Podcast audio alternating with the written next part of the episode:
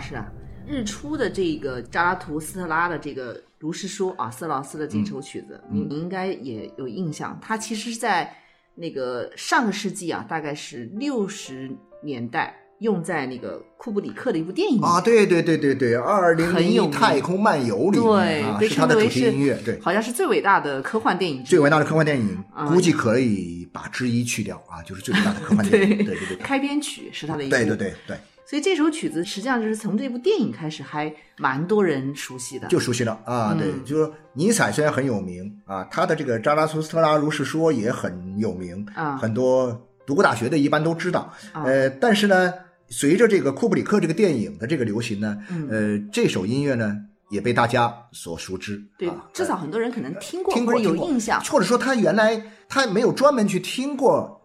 理查斯特劳斯的这部作品，但是呢，嗯因为他听过这个看过这部电影，然后呢，等到你要再放这音乐的时候，他肯定会说啊、这个我熟悉，我听过啊，就这种感觉。所以很多人听过。嗯可老师实际上就是我我自己是知道尼采这本书的啊，嗯查拉图斯特拉如是说》对对对我个人来讲是一部像天书一样啊，是吧？哎，对，对没错，他他确实是。啊就非常晦涩难懂的一部哲学书。所以今天我们来听这个斯劳斯的这样的一支曲子啊，根据其实好像内容上他们还蛮呼应的，呼应，他是根据他的内容改编，但是他自己有做了一些这个调整啊，做了一些自己的创造性的这种创新的啊，就不知道他这个跟我们今天想聊的这个偶像崇拜的，呃，有关系，因为我觉得是什么呢？我觉得咱们就透过这首曲子，然后呢，我们就回到尼采。尼采呢，他又是更上一个世纪的跨世纪的这样一个哲学家。对他是从十九世纪跨到二十世纪初对19世纪啊，这样一个哲学家。十九世纪末、二十世纪初这个时候呢，正好是什么呢？正好是我们通常讲到传统和现代的一个分水岭啊，就这样一个时候，大概是一个分水岭。那么尼采是一个什么呢？尼采是一个强烈的贵族化倾向，有一种英雄情节的这样一个哲学家。那么他在那样一个时代里面，他曾经说出过类似的像“上帝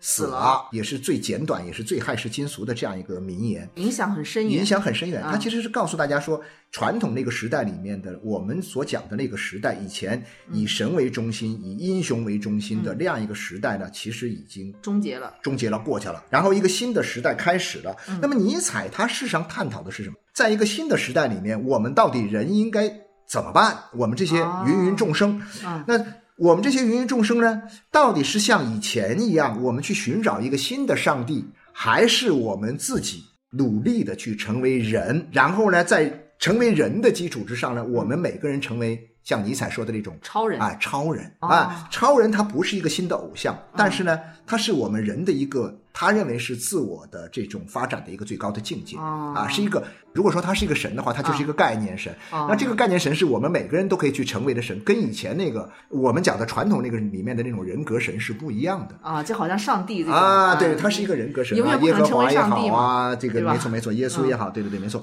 这个东西跟我们讲的偶像崇拜有什么关系呢？其实我觉得关系就在于说，到今天一百多年来，这个时代确实发生了很大的变化了。最大的变化就在于什么呢？就在于传统社会里面的神和英雄都已经退场了。啊，然后呢，我们今天的人人要成为人的过程当中，会遇到很多的问题。然后遇到很多问题之后呢，你会发现有了很多以前没有的东西，嗯比如说娱乐产业出来了。嗯啊，娱乐产业、娱乐工业出来了。娱乐工业出来之后呢，你就会发现，以前那些神有很多的神，有很多的英雄，我不知道那些神是怎么来的哈。啊，但是呢，英雄我们大概知道是怎么来的。英雄是普通人经过的这种，包括像比如说一些世袭，嗯。啊，我们讲到的一个显赫的家族世袭下来，嗯。英雄是继承的，这是一种；还有一种呢是英雄是成为的，通过我的努力，嗯。我成为了一个英雄。不管是继承的也好，还是成为的也好，他其实都是人上人了，已经成为人上对，人。而且有时候是半神半人对对对。的这种呃设定，就好像说是这个荷马史诗里面我们看到的什么啊阿基琉斯这些人对对对啊，他就是属于他既不是神也不是人对，对他是半人半神。啊那这些人其实我们称之为叫英雄。这些英雄呢，要么世袭来的，要么是通过自己的打拼努力成为的一个英雄。但是在这个新的二十世纪以后出现的这种娱乐产业化的这个时代以后啊，嗯你就会发现呢。我们所崇拜的这些偶像，嗯。已经不再是我们讲的这种宗教层面上的偶像了。传统的已经退场，啊，已经退场了。嗯。然后呢，这些偶像是什么呢？这些偶像是某种意义上不完全是他们自己成为的偶像了，啊，有这个因素，就是他们通过自己的努力，通过自己的学习，通过自己的不断的实践啊，我也成为了某一个领域里面引人注目的，成了一颗明星了。但是呢，娱乐产业里面的所有的这些偶像化的明星的出现，它实际上在很大程度上是被造出来对造星。啊，是一个造星的一个概念。没错没错，高老师，我刚才听您这么解读一下尼采的哲学思想，我清楚多了。我现在啊感觉，是吧对，实际上尼采他当时就是在这个二十世纪的初年嘛，相当于对对对对他提出这么一个让西方人都觉得非常颠覆性的一个观点啊，上帝死了。对啊，那么这么宣称完了以后，实际上就是一个时代的终结了。对对就刚才我们讲的这种你曾经的这种神灵的时代啊，英雄的时代啊，对对对对对啊，都结束了。那剩下来是我们一种高度的世俗化的，对以人为主体的，对这样一个社会。那么在以啊人为主体的时代里面，呃，以前的这个神已经缺席了，或者说啊已经慢慢退场了。然后呢，一部分人呢，可能通过他的某些行为，比如说他会成为了一个新的神。啊，这种新的神可能在政治领域里面会比较多一点啊，嗯某些这个很棒的一些政治家啊，因为他们具位置很高，他们的影响力很大，他们成为了一个神。嗯但是更多的神是什么呢？更多的神是在我们的日常生活的世俗的领域里面，嗯在我们的呃娱乐的这样一种产业当中被造出来的。就像偶像啊，我们今天所崇拜的这些明星偶像啊，嗯，除了有他们自己的这样一些各自的这个特点以外嗯啊，他们自己的这样一种努力啊，人生的这种奋斗啊等等，更多的还是娱乐产业的这样一个制造出来的一个产物。然后到了互联网的时代呢，造星更容易了。对，因为它整个媒介环境已经变化了啊媒介环境发生了很大命经过几次这种不断的这个演变之后，其实在这种高度信息化的媒介已经非常成熟的工业化、产业化时代里，对包括我们讲到现在市场啊、资本啊这些因素都在其中啊，那么这个就越来越成熟了。对，所以柯老师，您看现在就是说我们要解读这种偶像崇拜的话，哈，你比如说我们在中国，因为这些年我们的这种。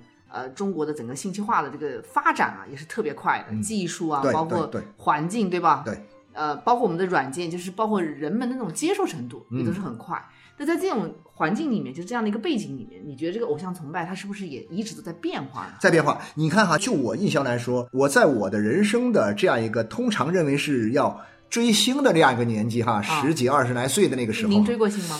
我也追过星啊，我当然追过星，但是呢，我就说想起我们以前追的这个星呢，跟今天追的星有点不太一样。对，真的是变化有一种很强烈的感觉，比如说我八十年代的时候，那时候我们也看电影，比如说我们也听流行音乐啊。啊，我们听那些摇滚啊，或者说是通俗音乐，那时候还没有。八十年代那时候还没有一个中国还没有太多的摇滚嘛，那我们就会崇拜国外的一些摇滚明星啊。我们看一些电影啊，我们中国的一些电影演员，国外的一些电影演员，哇，我们觉得太棒了啊！第一演技很好，第二他们长得又很帅，或者说然后呢又很有一种特殊的一种力量会吸引你。那我们也确实会喜欢这样一些演员。具体的说，你像我们这些男生啊，那个时候。在八十年代看的电影里面，有很多的男生哇，对有些的电影明星，那也是能够很喜欢呃、很痴迷啊，觉得哇，只要是他的电影，肯定是要去看的。要买他的海报啊，要买，对对对对对对对，没错，还会把他那个海报还会贴在那个蚊帐里面啊，就是宿舍的啊宿舍的那个墙上，对，没错没错，会有这种倾向。但是我发现这个东西呢，跟后来的情况有点不太一样的一个东西是什么？就是说那些明星他更多的还是在自己的某一个职业的领域里面，嗯他可能是表现的比较引人注目，表现的很优秀啊，很突出。比如说有一些是这个演电影的，就很会演戏。啊，演戏演的很好啊，对。啊，然后呢，有些呢是唱歌唱的很好啊，对唱歌很好啊，他一定是在，然后呢，我们这些喜欢他的人呢，要么就是叫观众，要么就是叫听众。嗯。啊，就是观众也好，听众也好，我们是喜欢我们所喜欢的这个某一个明星啊，那个时候，但是他他们很职业化，在他的那个领域里面，然后我也相信这些明星呢，这些演员呢，他们会通过自己的努力和自己的不断的这样一种艺术实践啊，能够提高自己的演艺水平呐、获得更多观众的一种认可，然后呢，他们的演绎的青春或者说是这个唱歌的这个时间就会不断的延长。有些人你从二十多岁开始看他演二十多岁的时候的那个样子，你可能到了四五十岁的时候，他还是依然绽放光彩在舞台上啊，在那个什么荧幕上，对，所以他们都有一些就是很突出的专业技能。有专业技能。对，就比如像当时啊、我记得我读书时候好像蛮多人喜欢周华健的。啊，那是九十年代了，对，九十年代初那时候啊。模仿他唱歌，哎，我就发现他的那种歌啊，能唱出那味道的，对啊，那你还很难呐。以前那个齐秦，我们那时候啊对齐秦八十年代末九十年代初那时候追齐秦，方的狼吗？北方的狼啊，这这我你要唱出那味道不容易啊对对吧？我是一匹来自北方的狼，我们大家都能够朗朗上口的就能够唱他的歌，但是你真到了后来，啊。我们去卡拉 OK 里面，我们去唱他歌的时候，发现根本不是那么回事儿，你根本就唱不出来，太难唱了，再加上人家。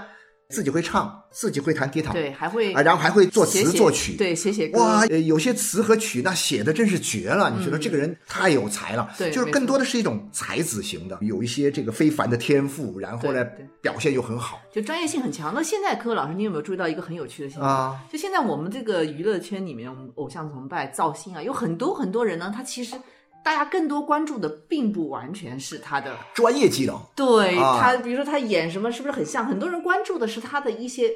突出的地方，比如说演戏演的好好的，他突然跟人家不一样，或者说他在某些方面特别的出格，或者特别有啊特点，或者是引人关注。这关注度也许有时候真的未必是很好的事情，那大家关注到他上了热搜。啊，对啊，我们现在很多明星上热搜，他好像并不是因为他演的某一部作品上热搜，而可能是因为其他的事儿上热搜。对某些而那些啊，那些事儿里面呢，可能有他在综艺节目里面的一个什么综综艺节目里面的某一个表现，或者说是他在日常生活里的某一个什么什么东西，对啊，一个粉丝的一个见面会上的某一个表现，他说了一些什么什么样的话，或者说又是因为他的某些内幕被爆出来等等等等，那我就会发现呢，其实以前我们所追的这些星啊，啊他更多的还是演员、歌手啊等等，是这样一个有一个职业化的身份在里面。嗯，没错，但是呢，现在我们所追的，他们可能也是在演戏、演电视剧、演电影、唱歌、发唱片啊，做各种各样的事，演综艺啊。但是你发现这些人呢，我们都不叫他演员了，我们就叫他什么？就是明星，他就成了明星了对，而且是多栖明星，啊，多栖的明星，各个方面什么方面都能够都行。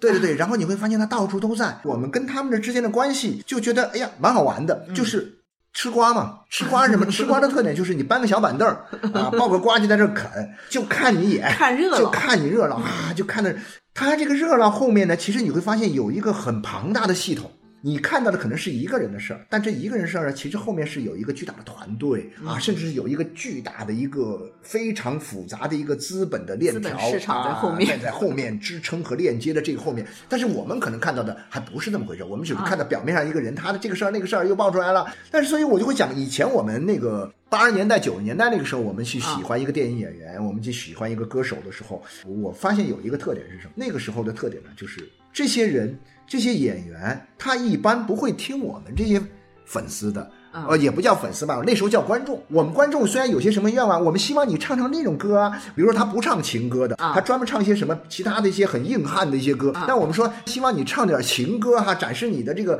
某一个另外一个方面，人家不唱，人家说我想唱什么就唱什么，我不听你的，反而是我们这些观众，我们这些听众，啊我们去听。这些偶像们的，所以偶像们说了什么话啊？偶像们这个唱了什么歌，给我们一个很大的惊喜。然后我们说啊，我们去追，我们去呃去学，我们干嘛什么的。我觉得有这种感受。偶像比较个性化一点，偶像个性化不说，而且偶像他一发声，偶像是主体，那些演员是主体，我们是在他的光环之下去仰视他的人，跟着走的。总是希望，哎呀，这个明星能够给我一点什么人生的很好的人生的教义啊，给我们在某些艺术上一些很好的一些滋养啊，啊，或者说是在某一个方面能够给我们带来一些东西。而且事实上，那个时代，我觉得说，就是我们现在看上去他们已经是老戏骨了的那些人，啊啊他们确确实实在那个时代的，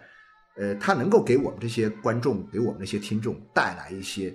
我们生活中没有，但又是特别需要的一些好的这种养分的东西，我认为是这样。没错虽然他们是以他为主，但是我觉得今天的这样一个明星的崇拜里面，很多时候这些明星已经有变化，确实是。今天您讲的这种情况，啊已经、呃，应该来说有一些就是完全觉得自己是靠演技，就是来支撑他的这个。这种形象的，或者说他的一种影响力的。对他，比如说完全就靠演戏，这个，比如说他现在有一些老戏骨还是在演戏嘛，嗯嗯嗯啊，他可能会坚守一点，对但是大部分的这个明星啊，他还是会屈从于观众们的一个口味，啊，那就是粉丝喽。对啊，就是我们讲的这种，他要看流量喽，对啊，看他不能随便乱说话了。不能随便乱说话，整个的这种明星的这种崇拜，他都年轻化，年轻化从，十几岁开始嗯，啊，就慢慢在二十出头的时候就已经是当红了。对，对那这个时候，有时候我就经常这样设想，有时候我跟我孩子说，我说你不要去崇拜这些明星。嗯，我的一个理由是什么呢？我的一个理由说，这个你可以喜爱他，但是你不要去崇拜他，因为我觉得他你也二十来岁，他也二十来岁，他能够给你多少东西？嗯，我其实是从这个角度来说，他有多少好的人生的阅历能够给你带来启发？他有多少？他看了多少书，或者说他有多少很独到的思考，能够给你带来一些启发？其实我觉得，就说这个里面的一些养分的东西，可能不一定很够。是的，是的，他现在其实是这样，就是基本上这些大量的粉丝群体啊，特别是这种聚合度很强的，嗯。大量的都是这个学生群体。啊，啊、实际上就是您应该说十多岁是最主要的人群，对对对对，然后您刚才讲的这个里面呢，其实有一点呢，我觉得特别有意思是什么呢？就是说，大量的粉丝聚在一起以后，他们可能会变成一个力量，能够影响到他们的爱豆的一言一行，包括他们的爱豆的所有的这种。就是呃人设呀、定位呀，啊它的很多东西，就是完全这个里面，其实，在关系上有点像他们这个商品。那我明白了，就感觉到在今天这样一个娱乐明星的这种偶像崇拜的过程当中，我觉得是这些观众和这些听众们呢，他们变成粉丝以后，他们借助于资本的力量，对啊，借助于资本的力量，然后呢，他们成功逆袭了，不用再去听那些明星的话了，而是明星让明星来听他的话，他们想看什么样的表演，就让明星来给他们看表演啊，就是明星给他们来表演。其实我隐约有这种感觉，就是我觉得说现在的这个粉丝啊，他已经不再是以一个个体的简单的一个个体的身份出现，嗯嗯就是我是一个个体，我喜欢某一个人，我把他默默的把这种爱也好、啊。崇拜也好放在我的内心，他不是，他是有一些是一个组织。而且特别庞大，庞大的一个组织，然后呢，这些组织它具有强大的这样一种这个能力，对它能量，是有这种能量，然后这种能量它会形成一种反向的一种赋能，对对对，就是我把这种能量我附着在一个偶像身上，这个偶像就是我找过来成为我们情感投射的一个什么一个对象。对象，没错没错没错，那么大家一起来演绎出更大的戏。对没错没错。啊。然后导演是谁呢？导演就是这帮我认为就是后面的资本。啊对。然后呢，下面这些演员呢，我们就在资本的指挥下做各种各样的事情，对，所以到最后演员就变成了一个流量商品，就变成一个商品。他不能做自己，他得做别人想让他成为的样子没错没错。所以就像您刚才说的，这个里面能够给我们提供多少精神上的养分呢？这个就非常个人。感觉的，但问题是。粉丝们好像也不需要，呃，我觉得粉丝们好像，粉丝们的特点是什么呢？我觉得大多数现在的年轻人的粉丝人的特点，我对不起哈，说一两句这个冒犯年轻人的话，因为我现在觉得说很多年轻人呢，他是希望什么呢？他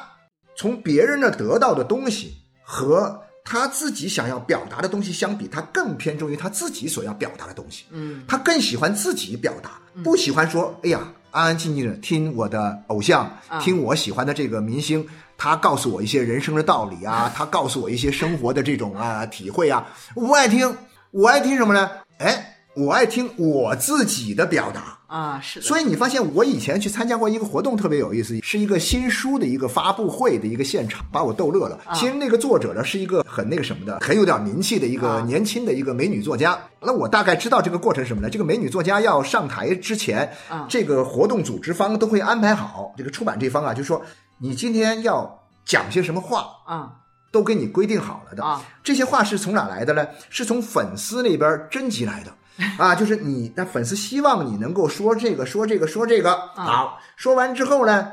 后面有一个互动环节，呃，那个互动的环节里面就特别有意思。好，粉丝们提问，我见到一个粉丝提问特别好玩，一个粉丝站起来拿着话筒抢到了话筒了啊，他就开始向这个美女作家提问。好家伙，他戏开始足足说了五六分钟，啊哎呀，我好喜欢你的作品呐、啊！我这今天见到你很荣幸啊。然后你的那个作品里面的某一个什么什么东西很打动我呀，我特别喜欢那个人物如何如何。叭叭叭讲了讲了五六分钟，那提前准备的吧？不知道是不是提前准备的。然后我旁边的一个，因为我坐在前面嘛，嗯然后旁边那个主持人他在那个什么的时候，他就站在边上，那主持人都忍不住了，就马上拿起话筒就问他说：“哎，请问呃这个提问者哈，你的问题是什么？”啊然后他说：“你等一会儿，我还没说完。”完了，叭叭叭叭叭叭叭，又继续说，又说了三十分钟，他实在忍不住了。然后那个台上那个美女作家说：“哎呀，你好，就是说，那您说了这么多，我觉得说的很好，但是你的问题呢？”然后这个粉丝说：“我说的都说完了，我没问题，我只是想自己表达。一下 我的想法，表达我对你的喜爱，我对你的喜爱，或者说我对你所做的这一切的我的认可，啊因为我觉得这些认可的东西是我希望你认可的东西。”哦，你发现没有？我这只是一个很小的例子，我发现这东西特别有趣。特别有意思。它嗯其实改变了整个就是我们现在这种偶像崇拜的一个它的一个限度一样。对对对对就是它的那个方向已经不同了。逆向了，对吧？啊，以前是什么呢？比如说我们仰望啊，然后呢，上面那个高高在上的那个明星啊，啊哈那个偶像啊，呃，然后呢，他告诉我们很多的东西啊。那有些东西你认同，有些东西不认同，但至少来说会给你一些，呃，你原来没有，或者说你不太熟悉的，是很新鲜的，你喜欢的。但是现在呢不一样了，现在呢，你发现粉丝们站在高高的台上，而这个叫什么？而这些被他崇拜的偶像呢，坐在一个低于他们的位置，抬头看着他们，不断的说：“你们还有什么问题啊啊？你们还有什么问题？你们需要我做什么？等等。”就是你发现这个东西就变了，对对啊对对，这个很有意思。不过呢，柯老师呢，就是作为一个个体来讲，你在整个这种粉丝的这个群体性的洪流中，你还是会身不由己的会进入到一个群体哦没错，没错，没错，是带动之中啊没错对吧就是我觉得我们那个时候追星很好玩哈，就是我觉得八十年代如果说的是追星的话，啊我就发现我们这些人呢，我们喜欢什么样一种追星方式？我不太喜欢我追的偶像跟别人追的偶像是一样的啊，啊我喜欢我自己小众一点哎，我觉得小众一点，或者说我私密一点，我自己个人的，我也不太会愿意跟别人去说，哦我更愿意在我和我的偶像之间去建立某种情感上啊，或者说一种认知上的一种关系。嗯但是我发现今天不一样，今天我们希望获得什么呢？我们希望获得一个群体，我们这群人呢，我们结成一个好像貌似于像一个啊大家庭啊一个粉丝后援会啊，我们这对对对我们名字叫后援会，其实是一个组织了哈。我们这组织我们经常会交流，我们会经常会有各种各样的表达。那么这种情况呢，我觉得有一个好的地方在哪里呢？我觉得啊还是因为这种表达里面这种现象的出现呢，就粉丝们在今天的强势化，就是粉丝越来越强势，而且粉丝呢他其实是不听偶像的，而且偶像听粉丝的。我觉得这个情况反映了我们这个时代的年轻人，他慢慢的开始嗯独立了。他是有点点独立性的，他喜欢，就像我刚刚说到这个，就是那个读书会的现场里面，我才不关心你的什么问题，我更关心我的表达。嗯我想说什么，这就变得很重要。那这个东西其实我认为也是一个蛮好的现象哈、就说你不要老去听别人说嘛，你自己说嘛，我自己说嘛，我自己说嘛。嗯但是这个一方面我认为是好的方面，但是它同时又是一个悖论。你事实上在这个群体里面，你很多时候你说的那些话，也未必是你真心想说的话。对你在这个群体里面，实际上你还是你是在被淹没里面。但这个东西好玩在哪里呢？我就说它是一种什么呢？我称之为一种就是叫没有责任人现象。就是我哦为这种行为其实不用负责任，只要加入这个粉丝的这个群体之后，嗯我做的所有的事情，我可以不为自己的事情负责任。这事儿 OK 不 OK 哈？看上去谁都有责任，因为我们共同联手打造了这个明星。哎，您这个说的太对了。对那个呃，勒庞的那个《乌合之众》里乌合之众里面，他就是专门讲了这种群体性，因为他整个这个书从头到尾让你警惕一种群体性的这种行为嘛，对对对就集体化的群体性的行为。嗯所以它里面就专门提到一点什么呢？就比如说作为一个个体来讲，嗯一个个体来讲，你有很多行为你是肯定不会去做的，比如说你现在你要去抢个商店。啊 即使是你说你说我非常想要这商店里很多东西，但我想不劳而获，我想去抢一下。对对对但你作为一个个体，你是不可能去做的，因为有很多这种社会的这个呃法律啊，社会的各种就是道德的东西都会约束你哈。对对对那转过头来，假如你是个群体性的行为，我就加入群人，加入一个团伙，对，啊一群人对，这时候就很奇怪了，你就有可能会去做，原因是什么呢？你就会觉得他不用你个体来承担责任对，所以这个里面好玩。表面上看哈，啊，是谁都没责任啊，谁都没责任 谁有责任呢？啊、然后呢，又谁都有责任，又或者说这事儿要是做得好，我们谁都有份儿。对啊，这是我们打造的哈，感觉是我。但是要这事儿搞砸了，啊跟我没关系。所以说，一方面呢，谁都有责任，或者说谁都能够分享这种荣耀啊，你个人的表达都可以在这里面得到实现。但是另外一方面，如果这事搞砸了以后呢，我们谁都没责任。所以在这个里面，它有一种很奇怪的现象，我就会觉得说，追星的这样一种群体化的状态啊，就是大家一起去追一个星。我们通常讲的，现在我们一般都是赖这个资本，可能都是资本的罪啊，啊资本的过啊，都是罪过，都是资本。但我觉得，当你说罪过都是资本的时候呢，这些人呢就成功的在这里面推卸了自己的责任，就成功的啊，这就是谁也不知道资本是啥，是吧？但谁也不知道资本，资本是一个无形的一个存在。呃，人类文明呢，这么几千年发展下来之后，以前那个时代里面，人跟神的关系，跟英雄跟偶像的关系，到了我们今天这个时代，人跟英雄跟偶像的关系，真的是发生了翻天覆地的变化。嗯，就我以前看过一本书，很有意思，就是一个呃英国作家嗯啊，他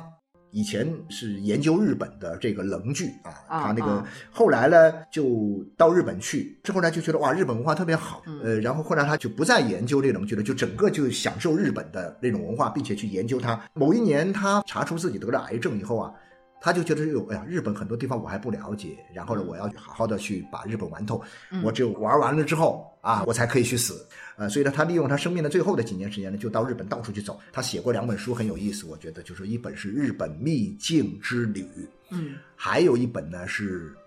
纵走日本两千里》啊哦，两千里那个里是英里那个里啊，一个啊口字旁的一个里。纵走日本两千里这本书当中，他其实就讲到了日本的这一代年轻人对偶像的一个崇拜。啊他就发现是什么呢？就是哇，发现日本人特别的追星，特别崇拜偶像啊，非常非常厉害。但是他就会想到他自己作为一个英国人，作为一个欧洲人，他说我们欧洲人也崇拜呀。但是欧洲人的崇拜呢，他就发现我们欧洲人如果说